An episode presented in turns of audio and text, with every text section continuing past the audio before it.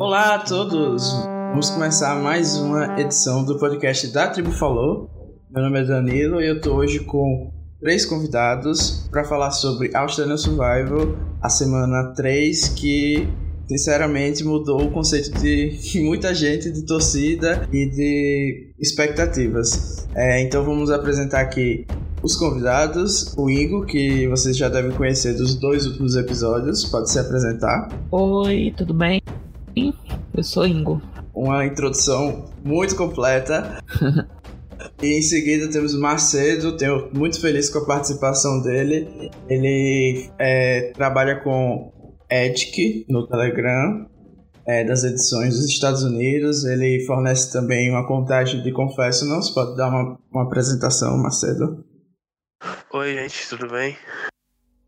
É, hoje a gente tem convidados muito falantes, como a gente pode perceber, né? Por fim, a gente tem o Patrick, que ele é um dos integrantes da Tribo Falou. Oi, gente, boa noite. É, realmente eu falo muito. Não sei, tá complicado aqui, que eu tô um pouco nervoso. Eu sou meio que a paid daqui do trabalho, porque eu faço pouco, pouco, pouco me expresso, mas vou tentar ser participativo. Pode ficar tranquilo que mesmo eu fazendo podcast toda vez eu também fico nervoso, então tá tudo em casa. Então beleza. Vamos começar com as impressões gerais do episódio. Eu queria que cada um desse assim uma nota de 0 a 10 para os episódios dessa semana. Vocês gostaram, não gostaram? Quais foram as impressões gerais, assim, sem entrar muito a fundo? O primeiro episódio eu achei horrível. Daria uns 3 de 10. Agora o segundo eu gostei bastante. Porque, tipo, eu acho que eu tomei muita raiva da Anitta e da, Shon e da Shoni, porque, tipo, o Bent nem fala. É a primeira vez que fala, já começam a acreditar em tudo que ele fala. Aí eu fiquei tipo, o que que tá acontecendo? Achei assim, balanceando assim uma média dos dois, eu daria uma nota 7, né? Somando e dividindo por dois aí. É, eu acho que foram mais episódios para nos deixar na curiosidade do que para contar uma storyline e já encerrar, sabe? Eu acho que eles contaram o início e deixaram, tipo, o final pra gente ficar, tipo, naquela ansiedade que vai ser o, no próximo episódio. Espero que, né, aconteça que a Tigan volte, né? Mas enfim. É... Eu também mudei bastante de torcida, né? Aquela coisa. Eu comecei a semana dizendo, nossa, eu queria merge com, tipo, maioria dos contenders lá. Vai ser bem mais interessante, porque tá muito dividida a tribo. E eu encerrei a semana dizendo, bom, quero Hit Tigan expulsa expulsos dessa tribo. E por mim, pode alongar os contenders, pode pagar na merge, não vão fazer falta, sinceramente. Terminei o episódio assim. Então, é, Australian Survivor é uma novidade para mim. Essa é a primeira temporada que eu tô assistindo, então, para quem tem uma bagagem grande de só o Survivor americano, eu senti bastante diferença, até pelo, pelo tempo de, de episódio, que foi muito diferente. Então, assim, para mim, esses dois episódios, eles levaram, sei lá, de 0 a 10, 7, todos os dois. Porque eu tô me acostumando ainda com essa, com essa questão do, dos episódios mais longos e tal. Então, o boot dos dois também não foi nada, nada de muito surpreendente. Então, para mim foi tranquilo. Acho que 7. Mas os episódios tiveram bastante críticas é, assim na comunidade em geral, não só do Brasil, mas como pessoal lá fora que acompanha Survival. E uma das principais críticas é justamente a edição estar um pouco previsível e o airtime está muito concentrado em algumas pessoas. Eu queria saber o que, é que vocês estão achando disso, porque, por exemplo, o Nicolas Vargas falou que a edição da season é podre e tem com um monte de cena de programa da tarde da vida das pessoas e entrega totalmente quem vai correr o risco de ser eliminado naquele dia. Então eu queria saber assim, o que, é que vocês estão achando dessa edição, já dentro disso que o Patrick falou, de ser um pouco diferente das edições que a gente está acostumado a ver. Tipo, eu tô, eu tô achando horrível, porque todo mundo tá começando a ver Australian Survivor porque quer fugir do, da americana, que tá por uma porcaria também ultimamente. Mas aí a gente vai ver que a edição da australiana também tá sendo tão ruim quanto. Tipo, no primeiro episódio dessa semana, parece que só sete pessoas tiveram confessionários. E, tipo, tem uns 40 no cast. Então tá muito ruim esse negócio de edição. Pelo menos eu tô achando isso. Ah, ah, tipo. Bom, pelo menos assim tá um pouco diferente de Ghost Island, que não ficam só pelo menos nas mesmas, nas mesmas pessoas, pelo menos estão fazendo um rodízio, né? Mas é, tá um pouco abaixo da temporada passada, isso é meio inegável. Mas assim, pelo menos os que já foram eliminados tiveram meio que sua historinha no jogo, né? Nenhum dos que, pelo menos dos seis eliminados oficialmente, assim, não tiveram história, assim, todos eles tiveram arco, assim, que foi encerrado.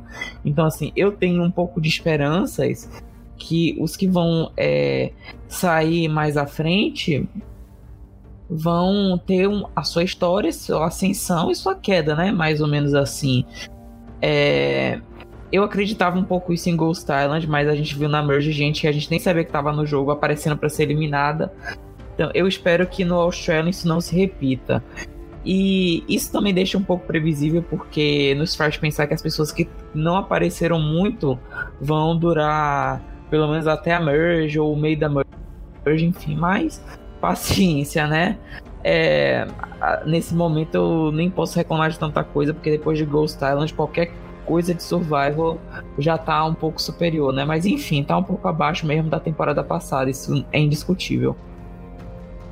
Ah, para mim assim, é, o que eu o sentimento que fica é que, como são muitos personagens, eles estão meio que tentando fazer isso que o Ingo falou, de, de tentar criar um arco de, de história que comece e termine dentro do próprio episódio. Então, realmente, tipo, essa galera que tá saindo agora, eles estão tendo um airtime muito maior para que eles possam, tipo, ser minimamente lembrados. Então, se alguma coisa positiva dá pra gente tirar disso, é que pelo menos assim, dos últimos oito eliminados, eu acho que eu consigo, conseguiria me lembrar de todos eles, assim, daqui a um tempo. Porque eles tiveram bastante airtime dentro do que eles. dentro daquele episódio que eles se propuseram a, a aparecer. Então, acho que o fato de, de, serem mais personagens, acho que isso impacta um pouco em, na divisão de, airtime. Até porque a maioria deles, quando for passar para a fase da merge, realmente aí é onde eles vão crescer mais. Então essa galera, essa, essa divisão para mim não, não me incomoda a princípio. Eu não concordo muito nisso porque tipo isso de deixar para depois pode acontecer desse depois nunca chegar. Igual o Peter de Australian Survival, todo mundo pensava que ele teria um grande arco pela frente. Realidade, foi o último eliminado, mas ninguém sabe quem é até hoje. Mas as reclamações não ficam apenas na questão da edição. Tem gente como o João Del Duque que reclama também da estratégia e do gameplay.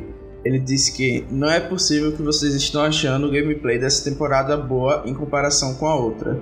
Não aguento mais ter que pular cena de família e miguxismo. Tá foda aguentar o hype em cima de gente avulsa.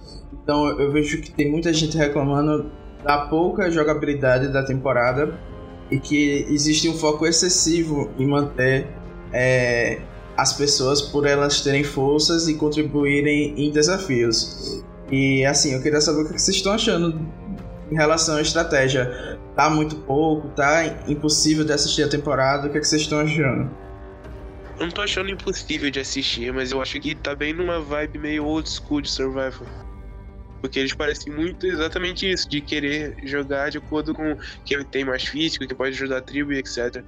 Eu tô achando assistível sim. Eu sei que poderia ser melhor se tivesse um gameplay mais elevado, mas o fato de terem personagens cativantes acaba ajudando isso a, a não ser algo tão ruim. Para mim, como tem, tem essa, essa diferença do, do, do Survivor americano Aqui, a princípio, eu acho que não vai ter nenhum tipo de mudança de tribo até a merge. Não, não me surpreende muito esse foco em força, em agilidade, porque se essas tribos se manterem até a fase da merge, não, não tem muito como você é, priorizar mais o lado estratégico do que o da força, porque senão você não chega com ninguém. Então, assim, óbvio que, que você tem que pensar nos dois lados. Mas quando você vê por exemplo, todo episódio falando sobre a força de um personagem ou de outro, tipo, como a aliança do, dos embustes eles são todos muito fortes e isso é sempre, sempre lembrado, não, não me é um choque muito grande, porque é, há uma necessidade de manter a força. Então, para que eles consigam chegar em um maior número. O lado dos contenders, tipo, me agrada um pouco mais, porque como eles têm ido mais ao, ao conselho, então o lado estratégico deles, mesmo que um pouco fraco, ainda aparece mais do que o lado do, dos champions. Que infelizmente acabam ficando com esse lado mais da família e de, dos VTs. Não, a, a forma como as coisas têm acontecendo, para mim, que sou um cara de, de primeira viagem no Australian Survivor, não, não me incomoda. Assim, até porque me relembra como o Marcelo falou do, do old school Survivor. Então, pra mim tá tranquilo. Mas, tipo, eu acho que até os Champions, eles têm isso de físico, mas eu acho que o social também conta muito. Por exemplo, a Mônica ela é horrível nos desafios, mas ninguém nunca cogita eliminar ela. Então eu acho que não é só isso que estão usando como parâmetro, sabe? É, eu acho que é uma justificativa para eliminar, tipo, ah, vamos eliminar fulano que ele é ruim no desafio, para ninguém poder questionar. Eu acho que é mais isso, né?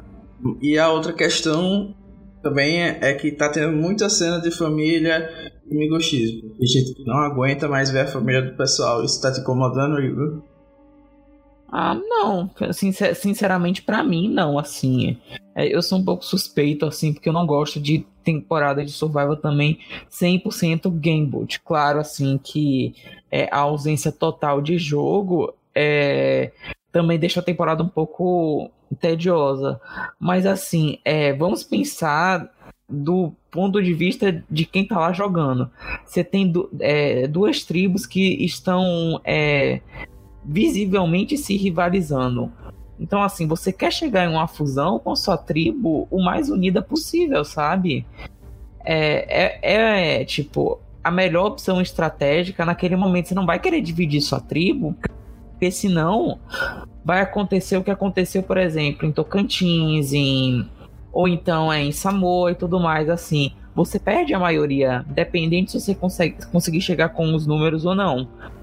É, então, é, é, eu odeio dizer isso, mas realmente é a estratégia que eles podem utilizar para conseguirem chegar até o final. Eu acho que os Champions, quem está no topo da hierarquia lá daquela tribo, que eu acredito que são o Matt, o Steve e a Lydia, é, estão é, mais ganhando com isso, porque eles sabem que eles vão descartar eventualmente Shane, Jack, depois na linha de sucessão Mônica, Sam, é, Shorn.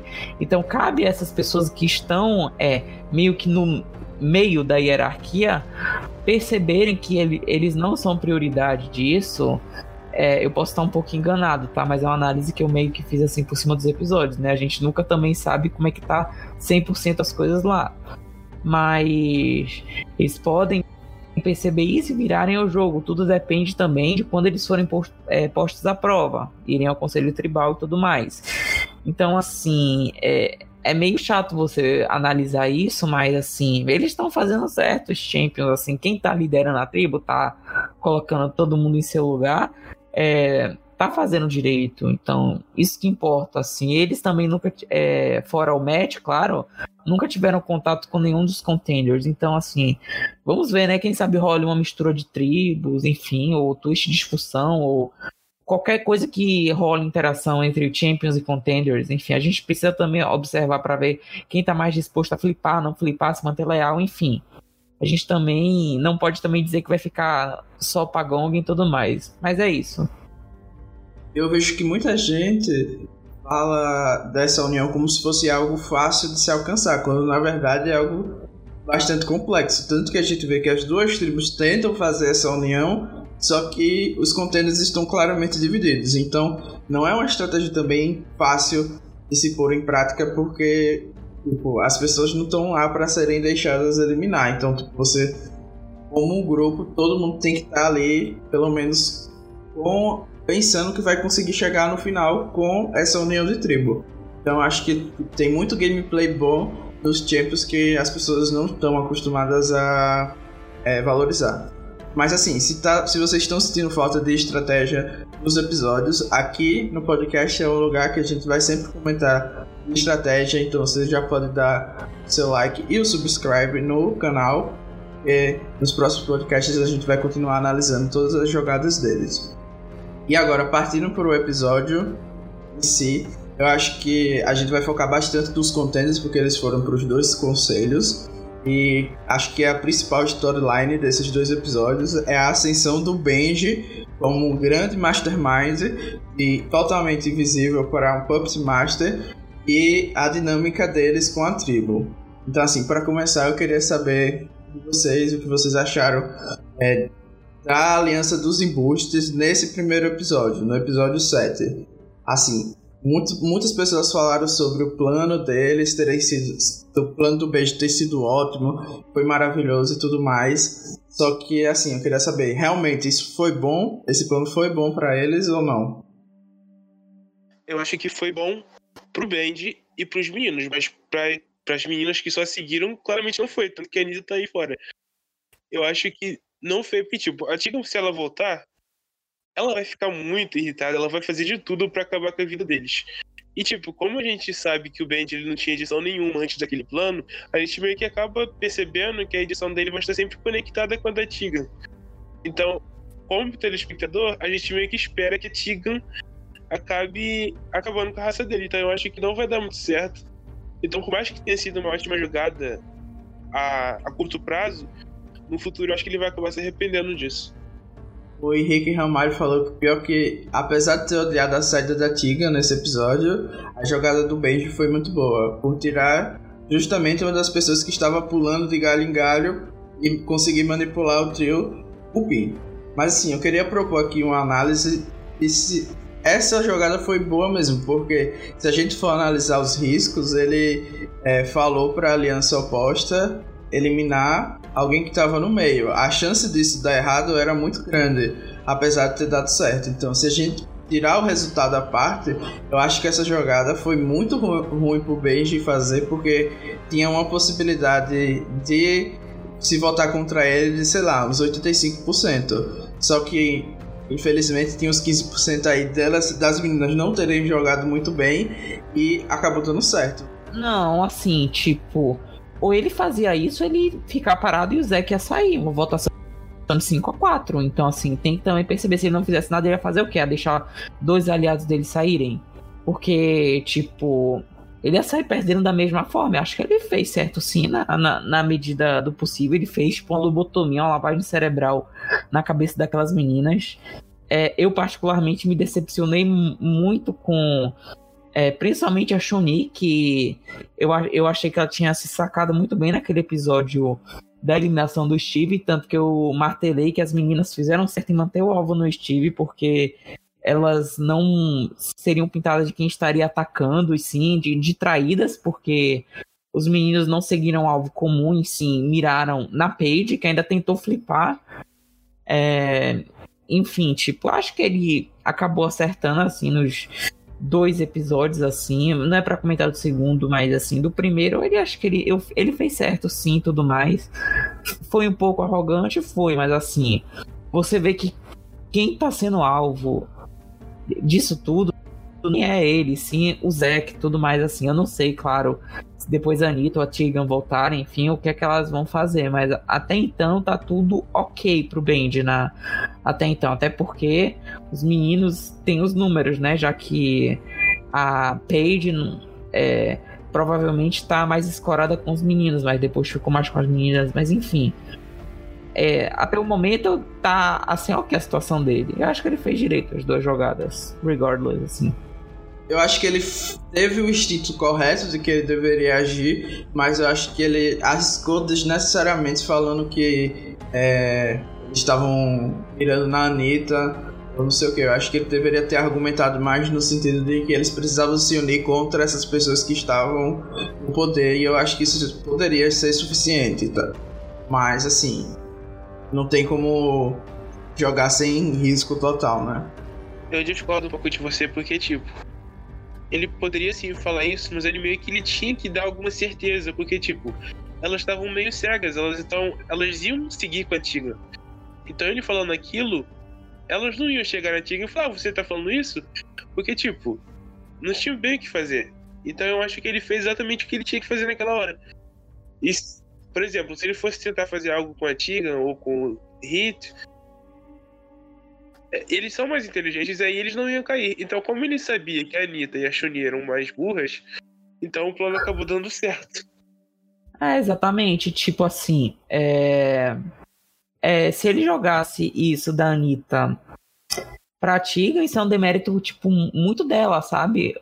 Da própria Tigan, porque ela não conseguiu construir confiança suficiente nas meninas. Então elas caírem em um boato feito aos 45 do segundo tempo pelo Band, quer dizer que a Tiga teve uma falha social, tipo, gravíssima com as meninas, porque ela não construiu é, muito bem a relação dela com as meninas. Apesar da Anitta ter falado que até confiava na Tiga no conselho que a Diana foi eliminada. Mas, tipo, de repente, do nada, ela acaba flipando na Tiga. Então, será que ela confiava mesmo, assim, na Tiga e tudo mais, assim? Tem questões psicológicas e comportamentais Aí, obviamente que tem, mas assim, se a Tigan realmente tinha um jogo de cintura, um jogo social, é, mas com as meninas, ela errou muito feio, porque um pequeno boato que tinha um fundão até de verdade, tipo, acabou com tudo, sabe? Aham. Uhum. Outra questão envolvendo o Benji é que muita gente passou de amá-lo por ser irmão da Annalise, por é, já ter vindo pro Brasil, por ser alguém carismático em algum grau, pra achá-lo ele muito, pra achá-lo muito arrogante, entendeu? Tipo, por exemplo, o Vitor Moura falou que você vê quando um jogador é medíocre, quando acerta uma big move e este ainda tem 32 dias pela frente fica todo pulposo por conta de uma jogada. As expressões e o jeito que Benji ficou no TC fazem ele dormir. Tem muita estrada pela frente. E também teve muita gente comparando ele com o Luke, a própria o próprio tweet do programa é, tentou fazer essa comparação dos dois. E aí, o que, é que vocês estão achando? Achando muito arrogante? Acharam ele chato? Minha visão do, do até o momento é que eu acho que ele tentou muito se mostrar como, como um grande jogador e como meio que o líder da aliança dos embuchos, porque dentro dos contenders meio que são eram até a, a, a, eliminação da Jenna eram meio que três grupos muito diferentes. Aí você tinha as meninas de um lado, os meninos do outro e o trio da, da Tegan, do Riff da Jenna no meio. Então eu acho que ele pensando numa, numa futura merge e como alguém que as pessoas iriam procurar para propor alianças ou propor alguma ideia, eu acho que ele tentou dar esse pontapé inicial. No, no Tribal Council, realmente ele foi bem arrogante. Mas eu acho que essa arrogância também tem a ver com o fato de o Tribal Council da Tiga foi justamente um que eles não sabiam que a, a ideia da, da Exile Island ia começar. Eu acho que eles não tinham nem ideia de que esse twist no, no jogo. Então, era meio que uma, uma forma dele ser um pouco mais arrogante, porque ele tinha confiança de que a pessoa que eles iam votar iria ser eliminada. Então foi meio que uma arrogância não calculada, eu diria.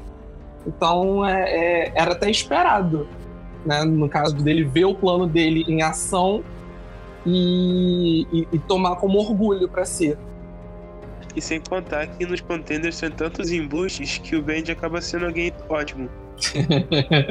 é, mais um, só mais um.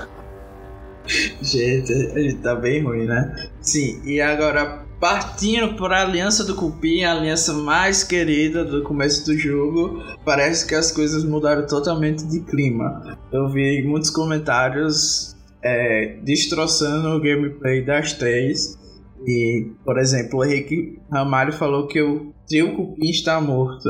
Como é que elas conseguiram ser manipuladas pelo Benji? Me poupem. E a Daline Matsunaka falou: Cupizeiras trouxas demais. 500 anos de survival e ainda não aprenderam que quando alguém fala Fulano falou isso, você tem que ir confrontar o Fulano. Então, assim, clima bem hostil. Elas saíram de favoritas e de maioria da torcida para chacotas, né? Ficava, agora estão do lado da Paige. Não são mais odiadas porque tem o Zack naquela tribo, né? Porque senão seriam top 3 mais odiadas. E assim, eu queria saber assim, qual a mudança radical que teve, né? É, o que, é que vocês acharam de do nada elas começarem a cair nesse papo do Benji, do Rob, e também da gente ver que elas simplesmente passaram a contar com a Paige, estavam simplesmente confiando 100% nela. Vocês entenderam essa mudança? Algum motivo para que isso acontecesse ou não? Tipo, eu discordo um pouco do comentário aí que falou que tem que confrontar. Eu acho que eu acho que poderia até causar um problema até maior esse negócio de confrontar. Igual nós vimos em Ghost Island com, com a Laurel e a, de, e a Desiree, né? Então, tipo, eu acho que é bom pensar ao invés de confrontar. Será que ela mesmo quer mesmo mirar em mim? Será que ela vai fazer isso? Então, mas agora ir confrontar, eu acho que é uma jogada muito arriscada que pode voltar para você de uma forma terrível. Sempre vale a pena usar o cérebro, né? Acho que é uma parte importante de jogar survival. E tipo, em Millennials vs Gen X, no episódio que a Lucy foi eliminada, aconteceu uma situação bem parecida com essa. Então, assim, as meninas não, sab não sabiam se aquilo era verdade ou não. Por isso que eu falei que aquilo foi um demérito da Tiga. Agora, tipo assim, é, não foi só isso que é, provou que, a, que aquelas três meninas cometeram, tipo, erros, sei lá, básicos de survival. E eu, eu acredito muito que elas, as três, estão muito perdidas. E a gente vê no episódio seguinte que a Fenella queria votar no Zack pura e simplesmente por ele ser uma pessoa insuportável. Não que isso não seja uma razão plausível, né? Eu também gostaria de ver o Zack eliminado, né?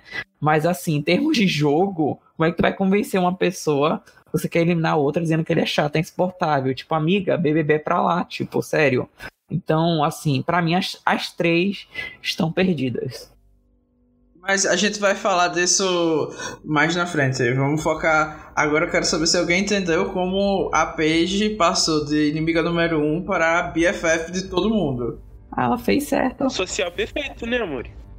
É, fez certo. Se, se deitou, se fingiu de morta, se escorou e pronto. Agora ela é swing vote até, porque tem sete, três de um atrás do outro, ela no meio. Melhor jogada. E eu acho que era isso mesmo que ela queria, porque com a Anitta na tribo, ela não era a pessoa mais fraca. E com toda essa questão de vamos manter a tribo forte, vamos manter a tribo forte, a Anitta ainda era alguém mais fraca do que ela. Então, a, a, ela ter sobrevivido ao, ao último Tribal Council dela, tipo, meio que deu um gás, porque ela não é a pessoa mais querida da tribo. Eles. Eu acho que ela tem uma ideia errada das coisas. Para mim, a sensação que fica é que ela acha que ela tá inclusa em tudo, em qualquer um dos dois lados. Exatamente. Sendo que, tipo, não é meio essa vibe. A vibe é: temos três meninos de um lado e três meninas do outro e a gente precisa dela. No momento que não precisar mais, tchau. É, mas nesse momento que eles não precisarem mais dela, ela pode simplesmente flipar pros Champions. Então ela tá fazendo tudo certo até agora, eu acho. Sim. Eu só acho que ela precisa melhorar um pouco a percepção dela de jogo. Porque sim, ela pode flipar pro, pros Champions, mas ela vai ser tipo um Cochrane da vida que vai flipar e assim que acabar todo o lado dos contenders, ela vai ser eliminada. Então, tipo, não vai adiantar de nada. Hum, e assim, eu queria falar agora do papel da Chunin e da Fenella nesse boot, porque a Anitta em si não estava presente na conversa que falaram que ela ia ser alvo. Foram a Chunin e a Fenella que trouxeram essa informação pra Anitta e eu acho que foi o que fez a Anitta acreditar mais que isso poderia ser verdade. Eu queria saber, daquela conversa que a Chunin e a Fenella tiveram, vocês acham que existe mesmo a possibilidade de surgir um F4 das duas com Robin e Benji? Vocês acham que isso é interessante e que elas tomaram a decisão acertada de tirar alguém do Power Couple agora ou não? Uh, não. Não, estão em minoria, estão tão fodidas. Tipo, se bem de pensar bem, assim, é uma, uma boa levar Zack pra final. Gold perfeito. Quem é que vai botar nome desse? Ainda mais se tiver um júri majoritariamente feminino. Ninguém vai botar no Zack, sabe? Ninguém. Pelo menos nenhuma mulher vota nele. Então, assim, ele meio que já perde cerca de metade dos votos, enfim. Então, assim, eu acho que elas perderam, tipo, muito, assim. Fiz... É, o Bend lavou, tipo, o cérebro das três, assim, de boa. E ele deu uns confessionários dizendo que Chunin é facilmente manipulável. Isso é bem arrogante, bem errado, assim. Mas te irrita mais quando você vê a própria Shonin agindo de forma a reafirmar tudo aquilo que o Bendy fala. Então você fica, puta que pariu, menina, me ajuda a te defender, por favor. E aí a gente fica nessa, sabe? Por isso que eu falei, passou esse período de tempo todo e eu, eu consegui me decepcionar com absolutamente todos os contenders. Todos. Não tem uma exceção ali que eu não olhei pra cara e disse, porra, cara, tu tá fazendo merda. Acho que todos nós concordamos, né? Que faltou um pouquinho de pensamento ali. Então vamos assim dizer que realmente existia essa desconfiança que o Tiga e o Riff é, iriam contra a Anitta e que elas iam ficar na dependência deles dois e elas não queriam que isso acontecesse. Então, assim, a opção que elas tinham poderia ser sugerir para eles irem no Riff, já que a Tinga era mais próxima das meninas, era uma possibilidade. E também eu acho que elas perderam a oportunidade de fazer uma votação 4-3-2, onde quatro votos seriam Bella e da Paige, das três mais a Paige, do Zack. É, três votos dos meninos iriam é, na, na Tiga, e dois votos da Tiga e do Riff, eles não saberiam onde iria. Então acho que elas tinham total controle dessa votação, mas não souberam, assim, é, se certificar de que, tipo, ah, eu vou continuar com a minha palavra com a Tiga e com o Riff e vou ver se realmente essa história é verdadeira. Vocês acham que isso era uma possibilidade melhor do que o que aconteceu? Eu acho que elas não tinham como contar que o voto da Paige iria junto com elas no Zeca. Porque a Paige continuava ainda uma incógnita, mesmo ela tendo sido traída pelos meninos, ela no final acaba votando na Tigan. Então, de alguma maneira, os meninos tinham algum tipo de controle ou pelo menos algum tipo de influência sobre ela. Assim, eu, eu prefiro acreditar que a Fenella é a que pensa mais ali das três. E que talvez isso tenha passado pela cabeça dela, até porque a Anitta confiava zero coisas em cima da, da Paige. Então eu acho que era mais uma questão de temos três de um lado e três do outro, com dois votos no meio, que seriam Tegan e Riffer.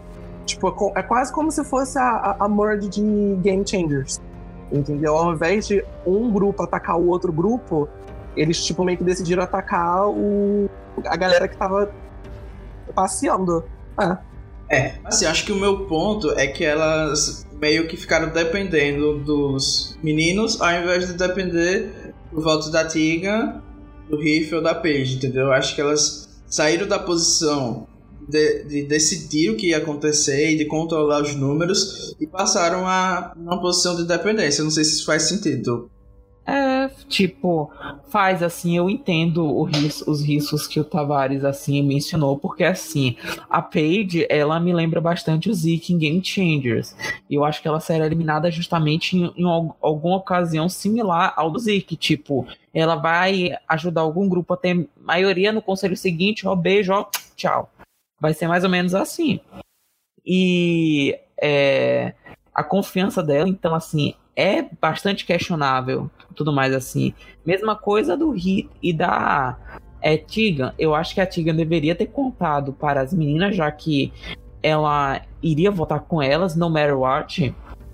Tanto que ela mencionou duas vezes para o Hit, dizendo: Ó, oh, você vai votar na, na Anitta, mas eu vou votar no Zack. E ele vai ser eliminado 5 a 4 Então vai ficar, vai ficar tudo bem. E era uma jogada interessante para eles dois, porque eles teriam informações dos dois lados.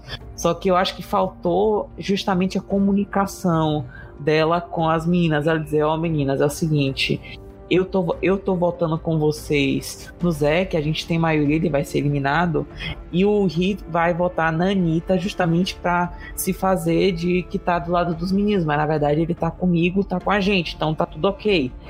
Tipo, se ela contasse isso antes do Benji soltar essa informação para as meninas, elas iam receber isso, iriam olhar para a cara dele e rir da cara dele, porque dizer, hahaha, tu tá sendo feita de palhaço. Eu acho que, para mim, quem, tipo, fodeu o próprio jogo foi a Tigan, tipo, foi comunicação zero. Ela quis bancar a wildcard do jogo e querer, tipo, brincar de Officer Sarah, ficar indo pra um lado pro outro e tudo mais. E a gente sabe que jogo assim não, não dá certo, dificilmente dá certo.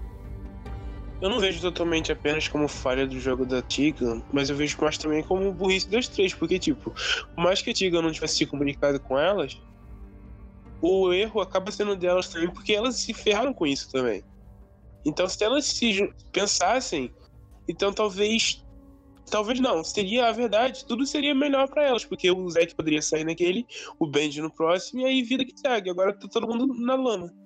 Então acho que tá na hora da gente falar da Parents Alliance, né? Que eu acho que eles não foram, não foram só alvo do voto dessa semana, mas também eles poderiam é, mudar todo o cenário do que aconteceu, como o Igor falou, e acabou que eles é, falharam em alguns aspectos. Então, assim, primeiro a gente viu que eles conseguiram encontrar o, o ídolo, o Riff encontrou o ídolo e a Tiga ajudou ele a encontrar. Então a gente já teve noção de que essa aliança entre os dois é muito forte. Eu acho que é uma das alianças mais é, evidentes que a gente tem no programa até o momento e uma das mais leais que eu possa pensar. E aí eu queria saber de vocês sobre a decisão de votar separado. Vocês acham que isso adianta alguma coisa? Porque eles estão convivendo 24 horas lá. Então, eu acho que já estava muito evidente é, que eles eram uma dupla e que eles iam jogar juntos. E eu acho que votar separado não ia mudar muita coisa. Eu também concordo, porque, tipo, não é tipo jogo de internet de que você pode simplesmente esconder que você fala muito com alguém, podem votar separados e tá tudo bem. Não, ali você convive com a pessoa 24 horas por dia, como você acabou de falar. Então, se eles só votarem separados, vão ficar só tipo, ah, são burros. Não que estão jogando juntos. Ou então até pode gerar mais alvo, né? A pessoa pode pensar, nossa, eles estão jogando tanto que estão votando separado para é, a gente tá dependendo deles sempre. Então acho que para mim não, não, não teve muita lógica. Alguém de vocês quer complementar? Eu não sei, eu fico um pouco com a sensação que talvez a Tiga não tivesse tanta clareza como nós, público, temos do jogo, de que eles dois estavam sendo visados. Porque é, a impressão que me dá é que eles dois formaram um grupo muito forte com a Jenna. Então, até aquele momento, até a eliminação da Jenna, tinham três grupos muito, muito claros em que o grupo deles era o grupo de, de swing vote. Então, os três ou iriam bandear para o lado das meninas, ou eles iriam bandear para o grupo dos meninos. E aí, no momento que eles são meio que forçados a eliminar a Jenna, eu não sei se a Tegan ficou com, com a clareza de que eles dois iriam ser vistos como votos juntos. Eu acho que ela deve ter ficado um pouco com a sensação de que ela, que a galera iria presumir que ela iria para o lado das meninas por ela ter um, mais proximidade com a Anitta e, e, com a própria Fenella e tal, e que o Heath iria pro lado dos meninos. Então eu acho que na hora do, que eles pensaram em votar separado, porque o próprio Heath fala, é, eu não posso ir contra os meninos agora. Então, a, alguma, alguma aliança ou alguma, alguma influência, pelo menos o Heath ainda tinha com os meninos, ou pelo menos ele achava que tinha. Então, para mim, eles votaram separados justamente para tentar manter essa possível confiança que ainda tinha. Faltou um pouco assim também de descrição na parte da Tiga. Inclusive no próprio episódio da Jenna, é, ela mesma chega e interrompe a conversa do Hit com o Zack e diz: Ei, eu preciso é, conversar com o Hit. Então o Zack sai e ela começa a falar. Então, é, é, essas pequenas atitudes realmente aqui deixam meio que na cara um F2 e tudo mais. Claro que também são momentos assim, ok, é uma conversa de três minutos em uma, em uma gravação de que? De dois, três dias. Mas assim, é, você percebe que as pessoas é, mais aliadas, mais próximas, convivem mais, sabe?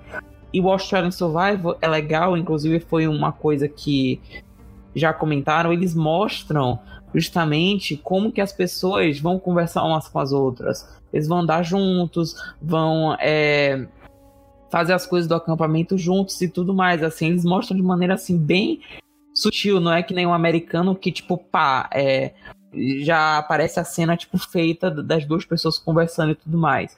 Isso é meio natural e também, tipo, te faz perceber como que as relações é, acontecem e vão se formando, sabe? As pessoas é, acabam saindo para fazer alguma coisa do acampamento, ou acabam indo se lavar no mar, ou tomar sol, e aí lá acontecem as conversas estratégicas, assim.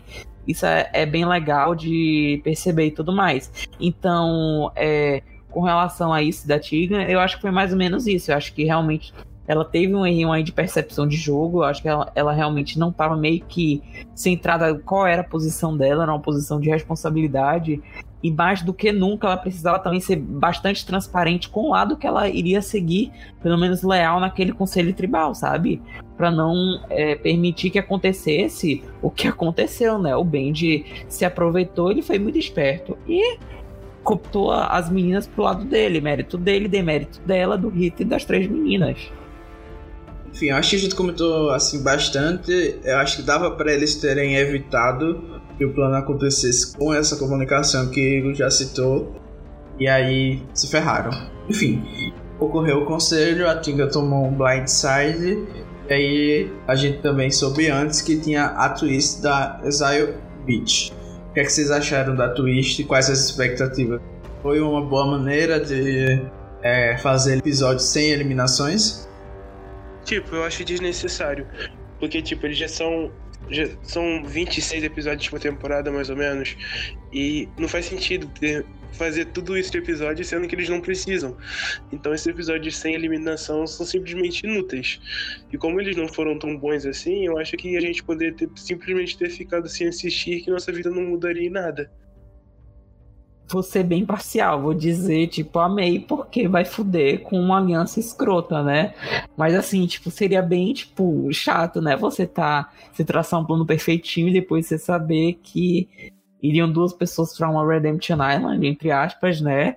Elas iriam trocar informações e provavelmente, né, seu nome iria rodar lá e a pessoa iria voltar e, né, iria praticamente te ferrar. Então, assim, é, é bem mal, assim, mas assim, é, eu preferi é, isso a twist de expulsão ou mandar gente para procurar é, super ídolo e cair nas mãos, tipo, de uma pessoa como caiu da, da temporada passada, enfim. Então, assim. Assim, é, eu gosto de, do Ocean Survival porque tem mais episódios, mais tempo de trabalhar os participantes e tudo mais. Melhor que os é, 14 que o americano tem. Então eu prefiro, né? Não sei mais. É, como foi o que eu falei, como começou um arco assim tudo mais. Então, assim, sei lá, pra história, assim, pro enredo da temporada foi interessante. Pra questão de jogabilidade, eu digo nem tanto. Eu só comemoro porque a gente pode dar graças a Deus que o Russell realmente aí não vai voltar mesmo e no conselho da Tigre, acho que é a, outra, única outra coisa que chamou a atenção, além das caras chocadas que ela fez, foi o Zack, é, o confess dele, né, o voto confess, falando que arrogância e ignorância são dois atributos que ele não valoriza muito em mulheres. E o voto era na antiga, né? Não, ele como homem pode, né, ser arrogante, ser tudo de ruim, agora ela mulher não. Se você, tipo, considerar apenas é, a, a frase nua e crua sem nenhum tipo de contexto, tá certo. Porque arrogância e qual foi a outra palavra minha? Até esqueci. Ignorância. É, são, assim, características desprezíveis não só em mulheres, mas em qualquer tipo de pessoa. Então, assim.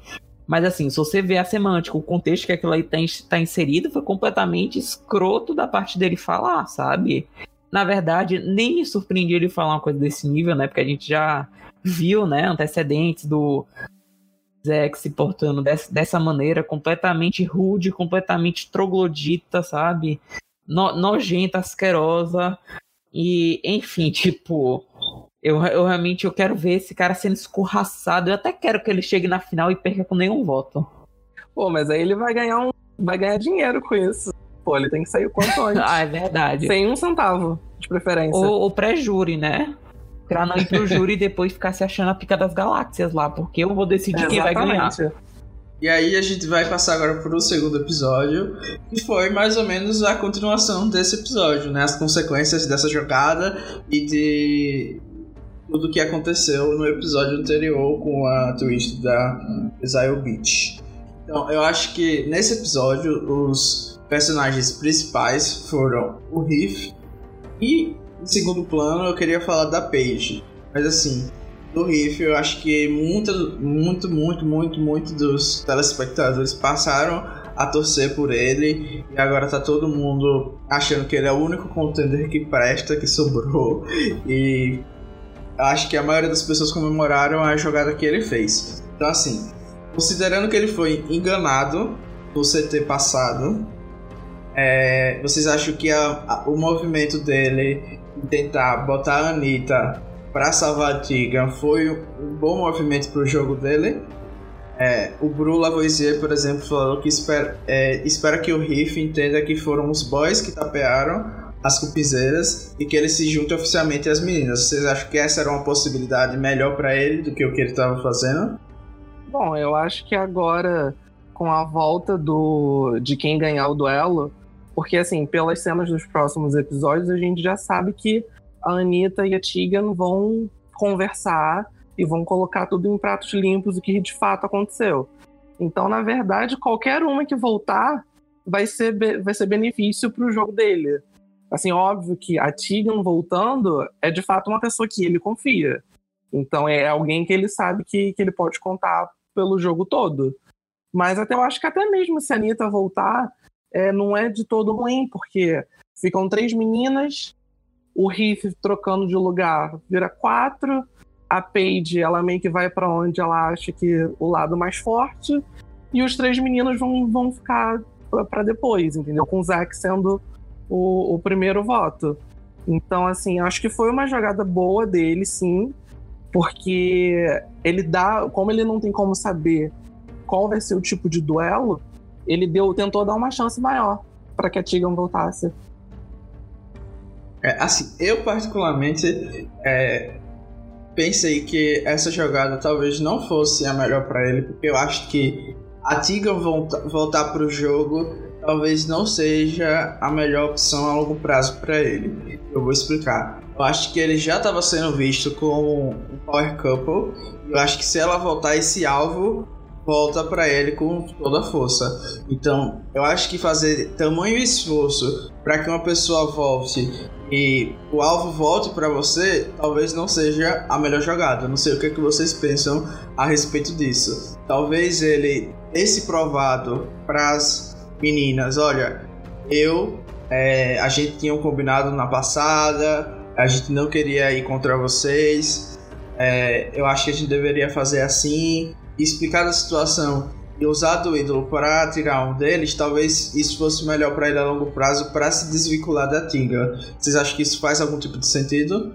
Faz sim, para mim faz sentido, só que eu acho que a edição tenta mostrar que o Heath é um cara de confiança. Então eu acho que mesmo que isso fosse a jogada mais mais clara para o jogo dele, de eliminar, de deixar a Tegan por conta própria, para que ele não ficasse tão visado, eu acho que ele não faria isso, como ele não fez. Porque ela é a única pessoa que ele de fato confia.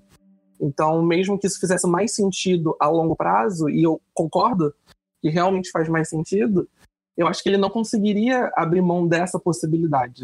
Porque ele poderia ter mandado um dos meninos pro, pro duelo. E aí deixar a sorte com a possibilidade de um dos meninos ir embora. Mas isso também deixaria a sorte fazer a Tegan ser eliminada. E eu acho que essa não seria uma decisão que ele tomaria agora, pelo menos. É verdade. E tipo, é... iria voltar uma pessoa, assim, é, teriam chances maiores de voltar uma pessoa que ele eliminou, né? Não, não iria voltar uma pessoa assim que é, estava com ele saberia da verdade. Então, assim, é, no curto prazo, assim, a Tigan voltando é, pode ajudar ele, sim. Agora, claro, ele precisa trabalhar um pouco mais, deixar outras alianças muito óbvias, porque é óbvio que os três meninos estão juntos, as duas meninas estão juntas e tudo mais, assim.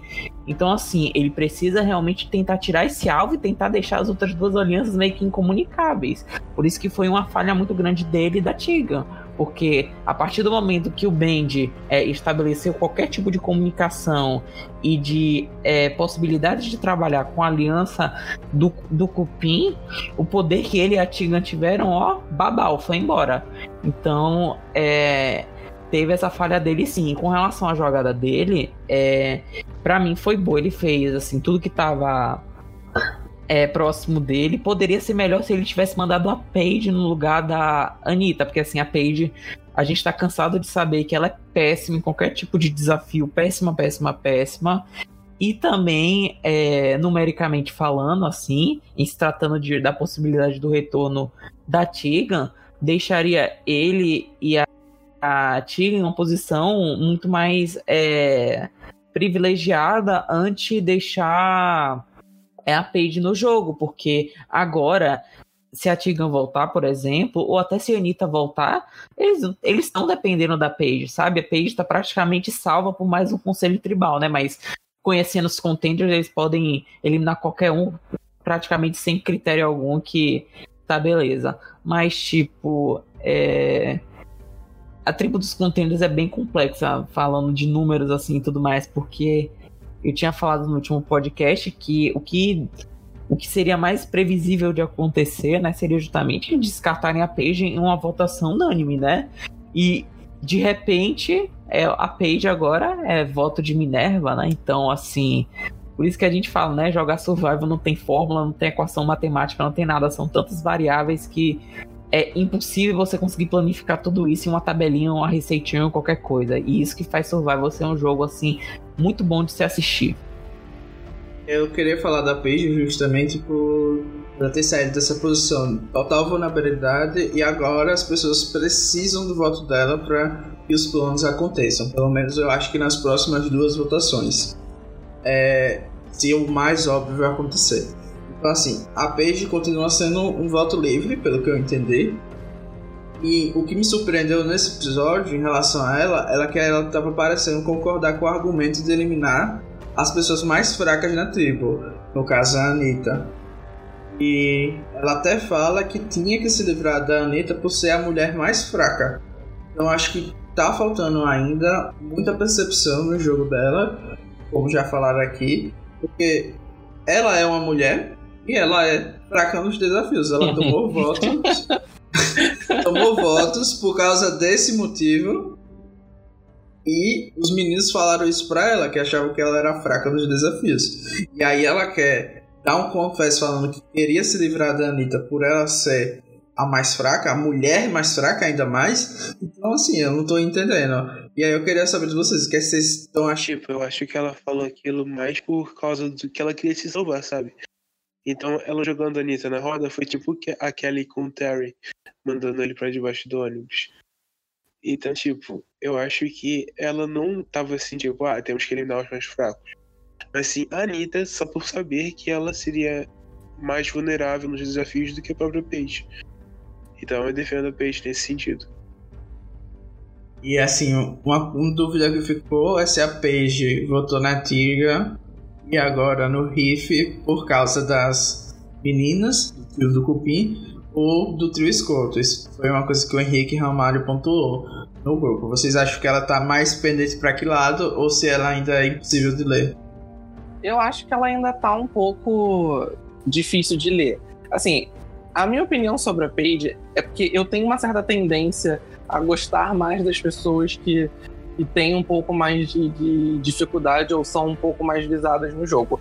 A Paige, dentro dos contenders, ela é uma pessoa que eu gosto, é uma pessoa que eu gosto de assistir, porque assim, é, por mais que ela seja fraca nos desafios, eu ainda acho que ela tenta. Ela se esforça e ela, e ela não se esforça só para ganhar o desafio. Ela se esforça para não ser a mais fraca. Então ela tenta de todas as formas. O desafio que, que as meninas tinham que puxar ela do, do, do poste, assim, era, era claro que ela tava, tipo, tentando. E ela não queria deixar essa impressão dela ser fraca. Então eu acho que depois que ela tomou o blind dos meninos, que ela achou que ela tava com eles, e, e foram justamente eles que tentaram eliminar ela, ela deu meio que uma, uma sacudida e tentou ver quais eram as possibilidades que, que ela tinha ali para jogar. Então, tipo, no momento, eu acho que ela tá mais pro lado das meninas. Mas isso não significa que ela tenha descartado os caras de vez. Porque eu acho que ela não, ela não pegou ranço, por assim dizer, deles. Eu acho que ela ainda vê neles uma possibilidade de aliança. E, e foi o que o Macedo falou. Eu acho que ela concordou com o argumento de que a Anitta era mais fraca, porque esse era o argumento. Qualquer outra coisa que eles falassem, ela concordaria da mesma forma. Então, falando mais dos embustes, da aliança dos embustes, dos rapazes, nesse episódio é, a gente vê que o Zack tá mais de acordo com o Riff que eles deveriam eliminar a Anitta por causa dos desafios que ele não aguenta mais perder. Mas a gente vê que o Benji e o Rob mudam a estratégia e fazem com que o voto seja do Riff. E aí, quem é que estava mais certo? O Zack? Ou vocês acham que é o mais correto foi o que acabou acontecendo e o Benji e o Rob tinham razão de querer eliminar o Riff nessa rodada? Estão certos, sim, porque já que ia voltar uma pessoa, vamos mandar logo quem, a, quem já sabe que é bora. Não vamos, não vamos enganar mais três pessoas e deixar a, a tribo inteira contra a gente. Então, assim, eles acertaram. E digo ainda mais, é, também meio que acertaram e não da Throwaway Vote, porque eles sabiam que o Reed ia votar na Anitta. Então, se ele tem ido, a idolada vai ser a Anitta, porque as meninas também vão votar junto. O ônus ficou justamente com as meninas, não é darem dois votos soltos no no Zack, sabe? Como a Fenella tentou é, fazer. Então, assim, é, naquele, na, na medida do possível, assim, o Bendy fez certo, porque a Anitta, caso ela volte, ela não vai poder se queixar é, dizendo que os meninos é, ficaram contra ela, porque é, quem votou nela as duas vezes foi o Riff, não foi nenhum dos três meninos e tudo mais. Então, assim, é, diante dos fatos, assim, eu acho que o próprio Bend, ele, ele mais acertou do que outro. Teve alguns riscos, óbvio que teve, mas assim, é, não tinha muito o que se fazer, né? Para os meninos era óbvio, vamos tirar o que falta. E era isso. É, inclusive, a Chunin fala: é, é, a gente tem que eliminar o Riff, porque qualquer um dos dois que votar já é o próximo voto da tribo, o voto mais fácil. Então, eu acho que realmente o Riff era a melhor opção para basicamente todo mundo, só tinha a questão do ídolo que eles não chegaram a cogitar. Mas ainda dentro da aliança dos rapazes, é, eu acho que ficou um pouco claro agora pra gente que o Zack não é o líder e a edição tava tentando mostrar pra gente. Na verdade, ele parece estar sozinho, porque do jeito que foi mostrado o voto chegando até ele, foi mais uma coisa de último momento, o Benji falando que o voto ia ser é, no Riff. E que ele estava avisando porque sabia que eles confiavam havia confiança entre eles dois. Então, o que é que vocês acham dessa cena? Isso é um indicativo que esse F4 do Rob, Benji, Penela e Chuni pode acontecer mesmo? Ou não? Foi só o, porque o Zack não podia estar atrelado à votação em si? Eu acho que pode acontecer sim, porque, tipo, se elas tentarem um blindside contra o Zack, eu vejo que o Zack sai e depois elas podem querer, querer acabar voltando pro Band e pro Rob. Tanto que a Shani e a Fenella, elas se dão melhor com o Band e com o Rob do que com o Zack. Então eu acho que é um F4 que pode acontecer sim. Não vai acontecer no jogo, óbvio, mas pode ter uma aliança querendo um F4 entre eles. E aí a gente passa para a aliança do Pin. E elas continuavam fechadas, assim, não perceberam que foram enganados pelo Benji. Eu acho que havia uma expectativa grande de que isso acontecesse. E, assim, a Shani explicou, como eu já falei, que era melhor ir pro o riff e para Exile Beat, mas vocês acham que elas deveriam ter considerado o ídolo ou não? A jogada era arriscar mesmo para não quebrar ainda mais a tribo, porque quando a gente dá um throwaway vote, sempre fica o gosto amargo, né? Do voto. Assim, as pessoas param de confiar. Então, vocês acham que o throwaway vote era um risco necessário e correr? Não, eu acho que para elas. É porque, como é que eu posso explicar? Eu acho que A Shonin em si, ela. Não, é que ela tenha sido fácil manipulada pelo Bend. Eu acho que ela ficou numa situação em que, caso ela fosse alvo, ela não teria muito para onde correr. Então ela meio que acabou se bandeando pro lado dos meninos com, com esse sentido. Então, manter essa, essa aliança no voto da Tigan e no voto do Riffer meio que foi uma autodefesa dela. E de fato, os dois grupos têm uma pessoa dispensável. No caso, a Shuni e a Flanela são mais, são mais unidas, em que elas poderiam se dar o luxo de perder a Anitta, enquanto o, o Benji e o Rob são mais unidos ao ponto de, de perder o Zack. Então, acho que para elas não tinham muito para onde correr. Elas tinham que manter a aliança com os dois meninos para uma, uma longevidade do, do jogo. Eu acho que a chun ela pensa muito nisso, de, de colocar pessoas na frente dela, para que ela não seja o alvo. E uma coisa que me chamou a atenção é que já tá meio que organizado que a pessoa que votar da Exile Beat vai ser eliminada novo. Então eu quero saber, a gente precisa ter uma swap atrelada a essa twist ou não? A pessoa que, que já foi eliminada vai ter que rebolar mesmo porque Survival não é moleza. Eu tô implorando por uma mistura de tribos. Tô implorando, pelo amor de Deus. Eu não, aguento, eu não vou aguentar ver Riff e Tigan no bottom dos contenders. E, paralelo a isso, ver Shane Jack no bottom dos Champions. Eu não vou conseguir viver com isso. Pelo amor de Deus. Precisa de uma swap pra ontem. E assim, a última coisa da aliança do Cupim é que a Fionela quis eliminar o Zack por ele ter menos social que o Riff. E o Luiz Santos pontuou lá no grupo que ele estava morto porque o motivo da Flanela querer eliminar o Zack são os maiores motivos para manter alguém. Ninguém gosta do Zack ou quer jogar com ele. Então, assim, é melhor se aproximar e ganhar confiança dele. Por mais insuportável que seja, ele é um escudo e um número numa swap ou merge. A gente já falou um pouquinho sobre isso, mas eu queria saber para vocês. Ter um escudo como o Zack é algo que as meninas deveriam cogitar ou não? Eu acho que não, porque tipo, se elas não conseguem suportar, não vai ser um escudo suficiente, porque elas vão simplesmente ser alguma coisa ruim na frente delas, que vai só atrapalhar o jogo. Sim, concordo. Eu também tento um pouquinho para esse lado do que é, não havia como ocorrer essa aproximação, porque eu acho que os dois lados não se suportam. Então não tem como ele ser o escudo delas se ele vai aproveitar qualquer oportunidade para eliminar uma delas, como a gente viu nesse próprio episódio, ele preferindo eliminar a Anitta sem fazer muito sentido. Então eu acho que não era uma possibilidade real e faltou a Fenella conseguir argumentar estrategicamente para que esse é, esses votos no ZEC acontecessem nesse conselho. Então, a gente passa agora para o conselho da Anitta. E, enfim, aconteceu. Acho que foi um conselho mais, assim, é, inesperado para os participantes, porque ninguém estava é, cogitando a possibilidade do ídolo. E o que é que vocês acharam do resultado em si? O Samuel, por exemplo, falou que a Anitta mereceu sair. A Chun-Li falou pra ele no Zack, aí vai todo mundo no riff e ela sai com um voto, sendo que podia ter dividido no idiota do Zack. O Vinícius Rock falou que os contenders são tão idiotas a ponto de nem cogitar que alguém possa ter um ídolo.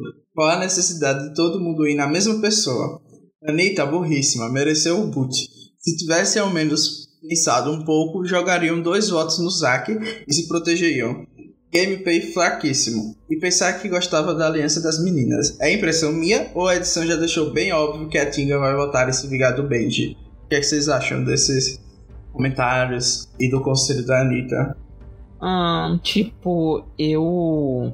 Assim, para mim ela já foi tarde, tá chata já, já tinha saturado, assim, aquela picuinha dela com a. com a, com a já tava tipo.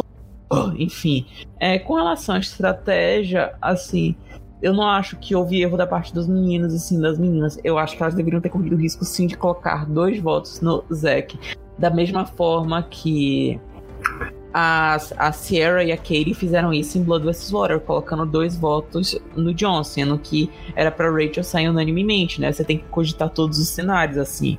E, tipo, pode existir aquela chance de 1% de ter um ídolo jogado. E, tipo, véi, isso pode acontecer, sabe? Só que a partir do momento que os meninos sabiam que é, o, o Hit iria na Anitta, não, fa não fazia sentido eles votarem é, na Anitta, sabe? O que poderia acontecer é eles sentirem que as meninas iam pôr votos neles, assim, por precaução, e eles também colocarem votos nas meninas e fazer uma votação tipo doida, um empate, sei lá, de 3, 2, 2, 1, sei lá, que, como é que poderia acontecer. Mas poderia acontecer isso, sabe? Mas eu acho que eu acho que o Bendy trabalhou muito nessa questão de vamos fazer Kumbaya aqui, vamos deixar tudo bem unânime, assim, o Hit vai ser eliminado e pronto, é isso. Tanto que eu acho que elas não deram esses throwaway votes porque é, ele tentou fazer planos com todos, né? E todos disseram, não, que eu vou votar na Anitta e tudo mais, mesmo sabendo internamente que não, vamos votar no Hit, sabe? Pelo menos eu senti bastante isso do Band e da Paige na, na cena dos diálogos deles. É, talvez realmente quem deveria ter dado alguns throwaway votes eram as, as três meninas mesmo, porque não, não me recordo de nenhuma cena do Hit tentando votar em algum dos meninos com elas, sabe? Acho que ele sequer falou com elas, ou seja, o voto dele iria para uma daquelas três. Então, assim, elas tinham que realmente ter posto pelo menos dois votos em um dos meninos, ou até na flotage, whatever, sabe? Eu acho que ele deixou bem claro que estava jogando com os rapazes nessa votação, então talvez tenha sido uma falha. E assim, eu acho que isso fecha um pouquinho o arco dos contenders. Foi basicamente isso. Acho que todo mundo vibrou com a cara de bunda que ficou todo mundo no conselho esperando o voto do, do Riff. E assim, o Riff não esperava que todo mundo da tribo fosse votar nele. Ele falou em uma entrevista.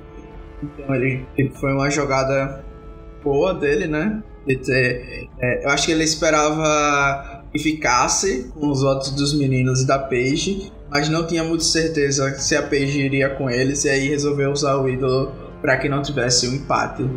Então assim, eu acho que foi uma boa decisão, mas a gente tem que falar também um pouquinho dos Champions que não tiveram muito foco essa semana, mas ainda assim eles estão presentes e ganhando cada vez mais torcida, para surpresa da maioria dos, dos telespectadores. E assim, muita reclamação para eles, essa semana.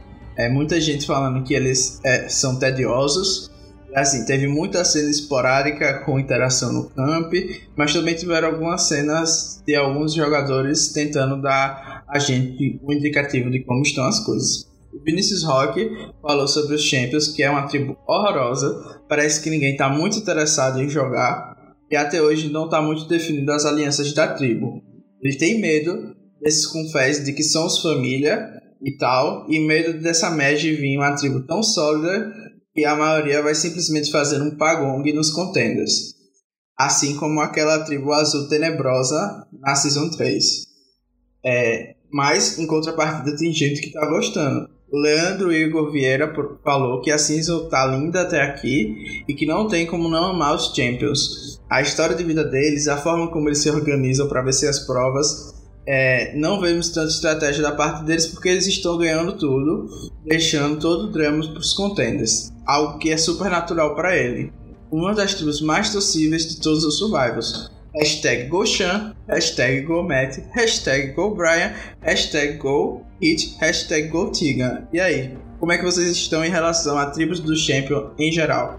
Eu discordo um pouco que, que não tenha tanta estratégia do lado deles e que não esteja tão claro assim a divisão, porque assim é, a edição ela tenta de uma certa maneira focar nos contenders porque eles estão mais indo ao, aos conselhos, mas no momento em que os champions aparecem, eles sempre aparecem, apesar dessa dessa desse mantra de kumbaya e somos família, eles aparecem muito separados. Então assim dá pra ver que a Jack fica muito com a Mônica, então elas são duas pessoas assim mais aleatórias.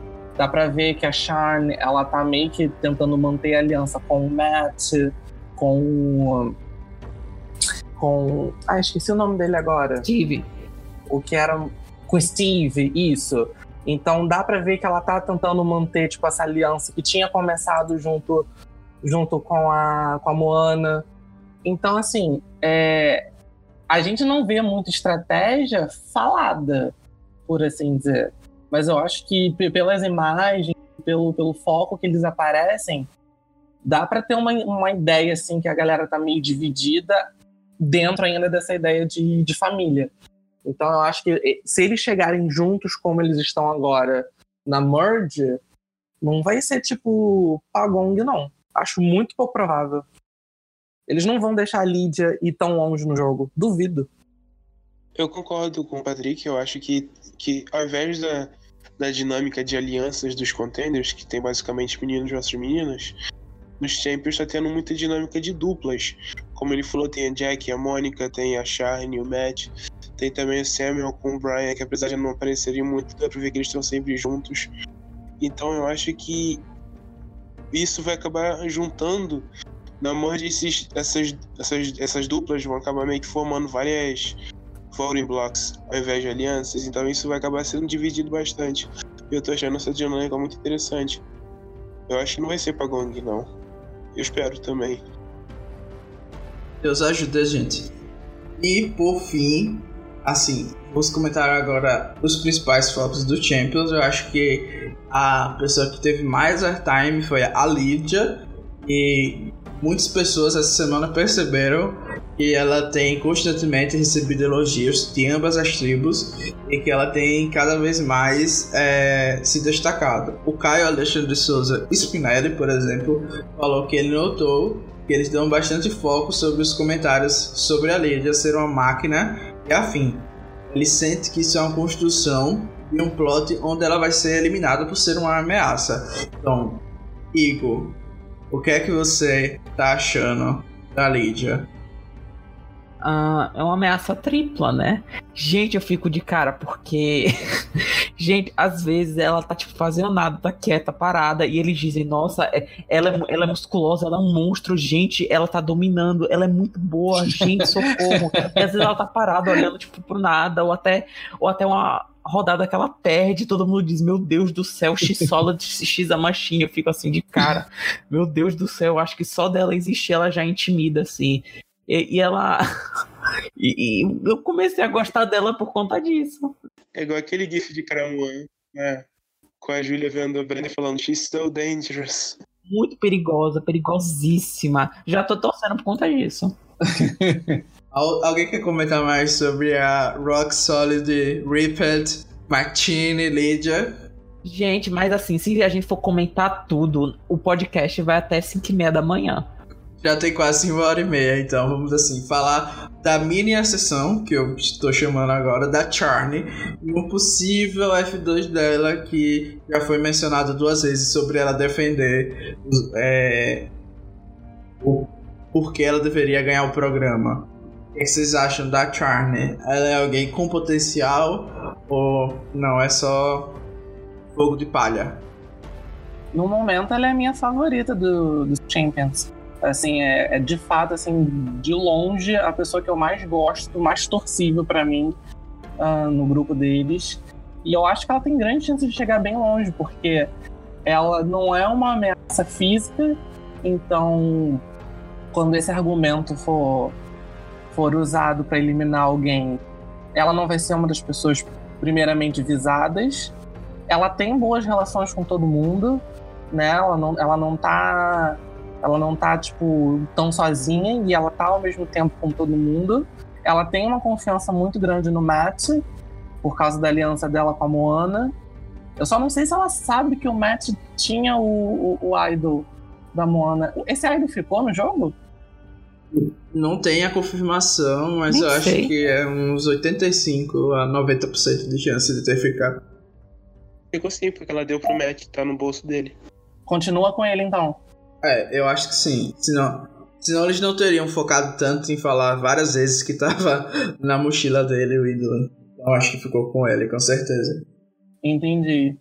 Então, para mim, tipo, tendo esse, esse extra no match, que eu acho que é, ela é uma, uma pessoa que talvez ele conte que o, que o ídolo tá com ele e tal, até mesmo numa merge, pensando assim, ela é a pessoa que eu mais torço e é quem eu acho que consegue chegar mais longe do grupo. A minha esperança é que ela consiga influenciar as decisões do Matt, assim como a Moana influenciava, Sim. porque eu acho que o Matt vai ter uma posição de importância dentro das alianças do Champions. Eu acho Sim. que ele é a pessoa mais querida assim no acampamento por todos, então acho que muito do que ele decidir vai ser seguido daqui para frente. A sensação que eu tenho também é que numa possível merge que ele chegue, eu acho que ele é uma das primeiras pessoas que os contenders vão atrás para tentar tipo formar aliança. Então eu acho que ele vai ser uma pessoa bem importante também. E agora para finalizar os Champions, eu tenho que falar dos dois bottoms mais evidentes. Primeiro, a Jack, e não sei se vocês repararam, mas no naquele recap que faz antes do episódio começar, a produção destacou que o desempenho dela na prova do Stiling é, mudou a percepção que a tribo tinha sobre ela ser inútil. Vocês acham que ela conseguiu pelo menos se safar dos próximos CTs com aquilo? Eu achei isso aleatório. Eu acho que não. Tipo, eu acho que ela não vai ter mais esse plot de tipo, a Jack é mais fraca, então ela vai sair. Até porque eles agora têm a Shane pra mirar antes. Infelizmente. Então eu acho que ela vai longe ainda e vai causar bastante estrago, porque ela é, de longe, uma das mais estratégicas da tribo. E isso vai ferrar bastante com as pessoas lá. Então seria bom se eles eliminassem ela logo, mas como não vão, eles vão se ferrar por isso. Última pessoa que a gente precisa falar é a Chene. E acho que o momento assim ela apareceu com mais destaque essa semana foi com ela divinindo com a tribo inimiga que ela tinha usado um ídolo no conselho anterior. Vocês acham que isso foi algo que acabou de vez com as, as chances dela, porque a gente vê o Matt reclamando que ela deu aquela informação? Ou foi uma boa dica para eles? É, que ela estava é, no bottom e que ela vai precisar de ajuda se tiver um swap ou merge. Ah, tipo, se tiver uma mistura de tribos assim, ela fez certo, porque ela não vai ser alvo em um conselho tribal. Porque, tipo, opa, vamos pegar o voto da Shane, porque ela com certeza vai flipar. Agora, se não tiver swap, ela tá fudida. Só isso, mas. Enfim, né? Vamos rezar que tem uma swap, porque eu não quero ver Shane saindo. É. Então, assim, eu acho que acho que tá todo mundo concordando que não foi uma boa ela ter falado, depende, né? Depende, depende, Se tiver swap, depende. Pode ter sido bom, pode não ter sido. É, Vai depender da sorte. Eu acho, eu acho que ela poderia ter esperado acontecer é. para falar para eles quando tivesse a nova tribo. Mas também tem, tem uma questão também que, independente de, de ter um swap ou não, ela era o bottom claro da, da tribo. Então. Isso não vai mudar, né? É isso não mudaria. Então, pensando nisso, para mim, eu acho que ela fez, fez certo. Porque ela jogou a informação de que ela é uma pessoa que a outra tribo pode correr atrás. E ao mesmo tempo, se a tribo dela for para pro, pro, pro conselho, ela já seria, já seria eliminada de qualquer maneira. Então acho que ela fez certo. Eu faria a mesma coisa. A melhor frase, a melhor frase desse dela de, de todos os, os survivors da vida, tipo, tá no top 5 meu é You're threatening me? Tipo, não me ameaça não, meu filho. Amei. Muito bom. E, enfim, vamos agora para o encerramento. Eu queria fazer uma pergunta muito importante primeiro, para encerrar. É que se existe esperança para essa tribo dos contenders de a gente conseguir aturar alguém que não seja o Riff e a Tigra. Por exemplo, o Júnior Corandide falou que essa tribo é um lixo esses garotos completamente prestáveis, o cara caga na cabeça delas e elas ficam lambendo. Espero que sejam massacrados pelos Champions. O Alan Martins falou: Ai, gente, teria sido lindo o tombo do Benji. Porém, o ícone Riff pensa na aliada e mandou a Anitta Falserini. Agora só resta esperar a cota pra Tiga vencer a prova um swap em que meu corpo cai em uma tribo que nunca perca e cheguei na mesh. Então tá bem difícil, né? O próprio Alan Matriz já tá aí falando que vai ser bem difícil. Eles precisam de muita coisa para chegarem na merge. O que, é que vocês acham? Temos esperança pra tribo dos contenders ou não? É um caso sem recuperação. Por enquanto eu tô considerando é, Benji, Zack, é, Rob, Fenella, Shoni e Paige os próximos seis eliminados, né? Mas como a Australian Survivor tá sempre surpreendendo, pode ser que semana que vem eu esteja dizendo que esses seis são F6, né? Quer dizer, menos o Zack. Mas enfim, né? É muito imprevisível, né, gente? Eu acho que a Paige vai salvar todos, tendo a melhor jogadora de todos, o Mastermind é simplesmente dona da Austrália. Eu acho ela que vai fazer que os contêineres sejam aceitáveis. Concordo com o Macedo. E for place para o winner, já estou vendo a trajetória brilhante. Acho que não tem mais nada, né, pra comentar os episódios. A gente já comentou a maioria das coisas. Vocês querem falar algo sobre os episódios que não foi culpado aqui? Eu só queria comentar que sempre que. Porque eu sou muito manteiga derretida. Então, assim, aquele momento do dos, dos champions é, recebendo os presentes da família. Assim, por mais que o Survival seja um jogo de, de estratégia e de, de social e de, de eliminação, e de que eu tenho que eliminar você, cara, esses momentos sempre me agradam muito. Então, assim, poder ver a, a, a, reação deles e, e ver a família, para mim é algo sempre muito positivo eu gostei bastante. E, tipo, pra mim, eu não acho que Survival seja só um jogo de estratégia social. Porque sem essas partes de emoção das cartas de família, etc., não seria Survival pra mim. Seria só algum outro programa, algum outro programa qualquer que seja só de estratégia. Então eu acho que faz parte e eu gosto muito quando isso acontece. Acho que a maioria das pessoas se emociona. Enfim. E aí, a outra pergunta é quem a gente quer que volte da Exile Beat e quem vocês acham que vai voltar. O Luiz Santos, por exemplo, falou: Volta antiga para comer o cu dessas fudidas. Se algum dia eu disse que gostava das mulheres contendas, eu menti. Só salva a Chunin mesmo. Não entendo o que a Fanoela fala.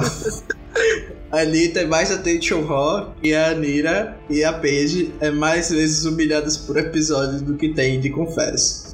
Então, e aí, gente? Quem é que vai voltar nessa Exile Beach? Tigan, Tigan, eu quero que ela volte, ela vai voltar. Ah, eu quero que a Anitta volte, eu vou ser o do contra. Coragem, viu? Ah, então tchau, o Danilo, ban. Pode banir o Danilo, gente. É, alguém quer que a Anitta volte também? Acho que não, hein? Aí, sinceramente, eu prefiro até que o Damien volte falando sobre a perna quebrada dele. É, exatamente. Do que, o, do que a Anitta voltando. Ai, gente, mas ela é, é tão alegrezinha, vocês não gostam não das reações dela? Ai, não, não, não, não, gosto, gosto não. Ela pode ser alegrezinha, mas ela é muito história, gente, pelo amor de Deus. Ela é uma baita de uma cuzona, isso que ela é. O mim já foi tarde. Tinha que sair do lado mesmo. Mas tem que, tem que parar pra pensar também que ela vai descobrir que foi enganada, ela vai voltar com sangue nos olhos. Ai, eu não, eu não ligo, não ligo. Que descubra lá e vai, e vai embora com o cara no cu que ela faça exposição tu lá na arena. Aí, aí eu vou gostar, mas vai embora. Prefiro mil vezes minha tiga. Eu também não ligo, não. Eu deveria ter descoberto isso antes. Então tá, gente. E assim, quero saber agora quais são as apostas de vocês pra Winner e quem é que vocês estão torcendo que ganhe. Não precisa ser a mesma resposta. Eu acho que o Matt vence, porém eu tô torcendo pra Paige. Uh, da tribo dos Champions, eu acho que quem tem mais chance de vencer é o Matt mas a minha torcida é pela Sean. Eu espero que ela chegue, tipo, seja no mínimo Final Three. E dos contenders, eu tô igual mais cedo. Eu gosto muito da Paige. A galera mete o pau nela, mas ela é a pessoa mais torcível para mim deles. Então, tipo, Final Three, Matt, Sean e Paige com a Sean como winner. Os, os Pages fãs, todos aqui no podcast. Pagers unidos jamais serão vencidos. Gente, eu adquiri uma relação de amor e ódio com a Paige, que nem com a Zig na temporada pas passada. Então, assim, eu tô meio que torcendo por ela, né? Ver ela tomando no cu todo episódio já virou hobby para mim. Então, ela virou meio que uma torcida. Se eu for falar quem as três pessoas que têm mais chances de vencer. Ahn, gente, eu, vou- eu vou apostar altíssimo. Vou, arri- vou arriscar todo. Vou dizer que são a Shorn, a Mônica e o Matt. Ei, Mônica, dois confessos na temporada inteira com chance de vencer. Gente, é, a- é a Natalie White. Não, agora são três, Danilo. Não teve um agora. Eu acho que quem, quem vence é um dos contenders, então minha aposta vai ser que o, ou o Rob Gente, Oh. Deus me livre, Danilo. Péssimo gosto. Não, é quem eu acho que vai ganhar, não é minha Ah, torcida. não, que eu não eu, quero acho, saber, Danilo. Ah, mas o Rob é legal, deixa ele. eu acho que um contender vai ganhar. Mas assim, quem eu quero que vença realmente é o Sam. E pelo menos que ele chegue até a final. Mas também torço muito pros Champions em geral. É, a única pessoa assim, dos Champions que eu não gosto muito é o Steve. Mas assim. Tem me cativado nos últimos episódios. Então qualquer Champion que ganhar pra mim tá legal. E pra finalizar, vamos falar sobre quem vai sair nos dois episódios da semana que vem. Eu não sei se são duas eliminações, ou se vai ser só, só vai ter a Redemption no episódio da segunda-feira. Ah, de novo não, gente, pelo amor de Deus. Mas assim, quem é que vocês acham? Dois assim de cada tribo para palpitar. Pode começar o Igor, que acertou na semana passada os dois eliminados da tribo do Contender. Eu acho que ele tá spoilado, então arrisca tudo. Ai. Gente, vou seguir a mesma linha de raciocínio, peraí. Gente, dos Champions, eu vou, vou apostar na. Vou apostar na Lídia e vou apostar. é, vou apostar no match. Desculpa. Enfim, é, e dos contenders, eu vou apostar no Band e vou apostar de novo, infelizmente, na Tigan. É isso. Nossa, já uma aposta que já disse que a Tiga vai voltar e vai ser eliminada. É, gente, vai ser bate e volta, não tem jeito. Dos contenders, eu acho que é Tiga mesmo, ela vai voltar isso aí. E o Zack também, porque estão preparando o blind dele há muito tempo e eu não aguento mais, eu espero que seja verdade mesmo. Ele sai em breve. E dos Champions, eu acho que é Shane, que ela vai sair. A segunda pessoa, eu não sei, eu acho que todos os outros vão chegar na Merge. Ou então na próxima swap, todos os outros vão chegar, menos a Shane. Hum, Eu acho que dos contenders, se a Tegan voltar, eu acho que saem o Zack e depois no, no- seguinte, caso eles vão de novo, eu acho que sai uma das meninas. Então eu apostaria na Shuni. Agora, se a Tegan não voltar, se quem voltar for a Anitta, eu acho que sai Anitta e Zack. Agora, dos Champions, Shayna é a minha primeira opção e talvez a Jack. Eu acho que a Lídia, por mais que ela estejam falando muito do, do aspecto físico dela e tal, eu acho que ela tem mais cara de ser early boot do antes da merge do que ser agora. Então, É que, gente, é, eu, eu não apontei a Shane por questões assim, mais de edição mesmo, não sei se vocês estão percebendo, mas tá saindo muita gente que tá sendo assim, é, aparecendo muito mais, tendo bastante visibilidade em alguns episódios anteriores ao da eliminação. E assim, a Shane já desapareceu por dois episódios. Então, tipo, eu meio que tô comemorando, porque se ela tivesse mais assim, evidente, pelo menos dando um confessário dizendo, oi, eu existo. Aí eu diria, não, a Shane vai ser eliminada. Mas como ela assumiu, a Jack também deu uma sumidinha também. Eu tô tipo, ufa, graças a Deus. Por isso que eu pontuei a Lídia e o Matt, porque eles estão sempre assim, aparecendo. faz sentido. Minhas apostas na tribo dos containers é quem quer que volte da, da Desire Beach, eu acho que vai ser eliminado. E a Paige. Acho que ela, é- ela vai ser a próxima eliminada. E assim, na tribo dos Champions, eu acho que vai ser o Brian e a Lydia, os próximos eliminados. Brian também é uma boa aposta. Eu acho que a Lydia vai sair na swap. Vai ser swap fucker. A Lídia, a Lídia tem muita cara de ser swap fucker. Eu acho que ela vai sair, porque eu Uhum. acho que esse, esse é o motivo dos comentários do She's rock solid, she's machine, she's Reaper, enfim. Gente, eles só reconhecem o quanto com ameaça ela é. Eu acho que esses comentários meio que servem pra ela se merge boot ou algo assim. primeiro membro do júri ou algo assim. Ela não vai muito longe. Tadinha. Vai ser eliminada por ser repeat. Agora, pra finalizar, os beijos. Alguém tem beijo? Eu vou mandar o meu primeiro. Vou mandar um beijo pro Igor, que é, mandou mensagem pra mim falando do podcast. Então, um beijo pra você. Obrigado por acompanhar. Não sei se você vai ouvir até aqui. E aí, al- alguém mais quer mandar beijos? Eu só queria mesmo agradecer pelo convite de ter de poder participar do podcast. Espero que não tenha falado tanta besteira. Imagina. E eu assisto, eu assisto muito Survivor, mas acho que na hora que eu vou tentar argumentar alguma coisa, acho que fica meio merda. Não, ficou muito bom. Então, não, não me odeiem. Eu vou mandar um beijo pro Gabs e pra Carol que já participaram aqui.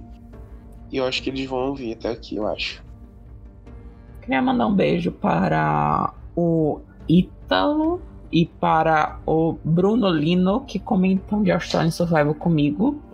E eu acho que o Ítalo vê os podcasts e sempre reclama de algumas coisas que eu falo, então por isso eu continuo falando, porque se ele tá reclamando é porque eu tô fazendo certo. Então um beijo pra eles dois. É, queria agradecer a todo mundo que participou. Você tá ouvindo, não deixe de comentar. A gente tem um trabalho grande para fazer isso aqui. A gente tá numa sexta-feira à noite fazendo isso, então deixe o seu feedback. Eu acho que a gente já pode dizer que com três semanas fazendo esse podcast que ele é like a rock, like Lydia. Então estamos aqui para ficar. Obrigado, tchau. Tchau. Tchau, gente.